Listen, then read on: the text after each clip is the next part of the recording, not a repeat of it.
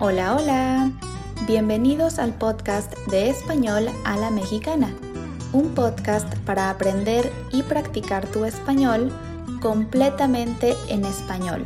Mi nombre es Estefanía y vivo en México.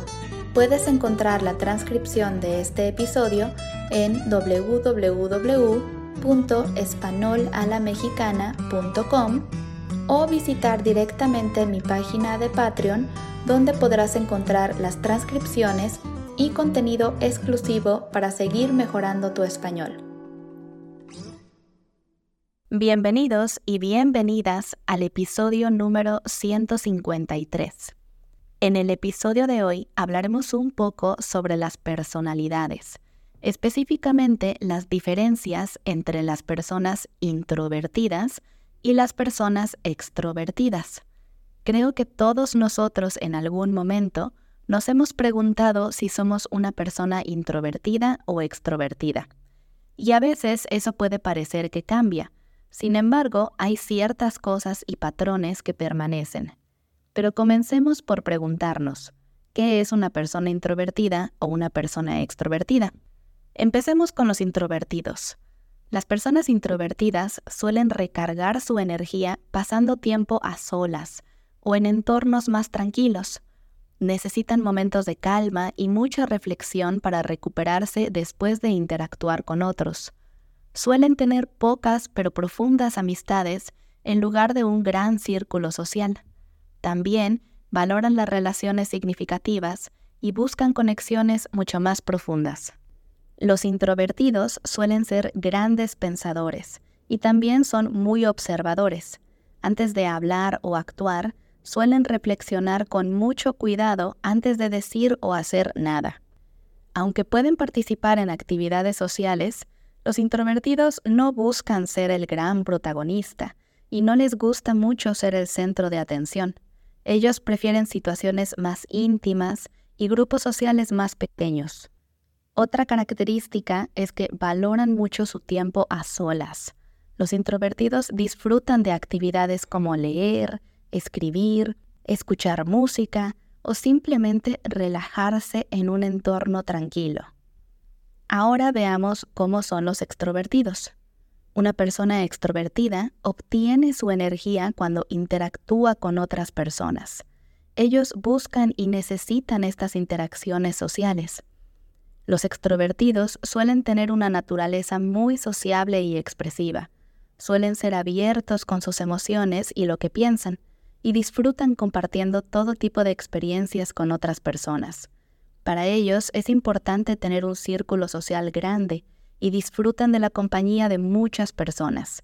Les resulta fácil tener nuevas conexiones y sentirse cómodos en grandes situaciones sociales.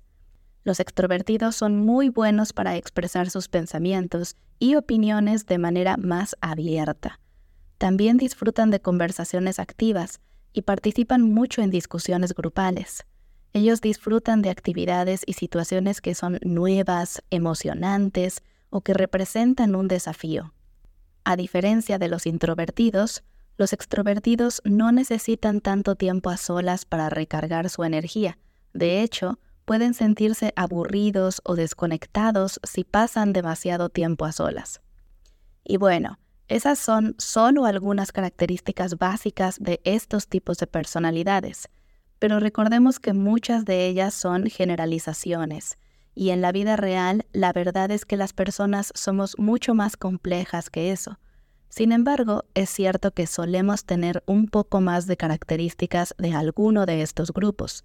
Por ejemplo, yo me siento mucho más identificada con las personas introvertidas.